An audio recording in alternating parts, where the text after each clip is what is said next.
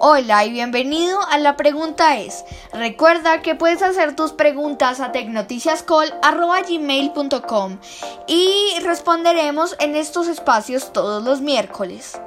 En nuestra pregunta número uno, ¿cuántos eh, celulares ha sacado la marca Apple?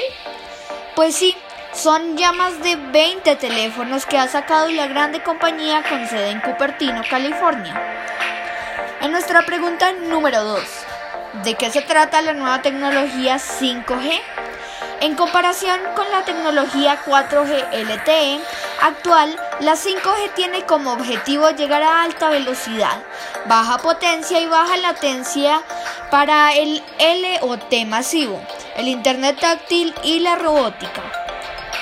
En nuestra pregunta número 3, ¿por qué los celulares tienen varias cámaras?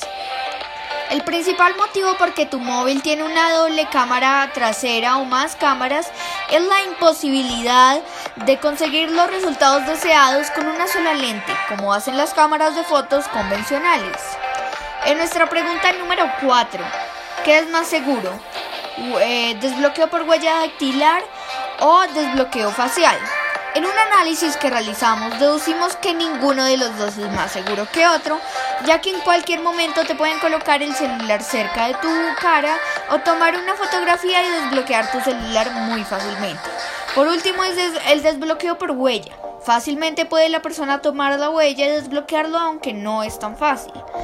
Bueno, y por último, nuestro bonus. ¿Cómo funciona una casa inteligente?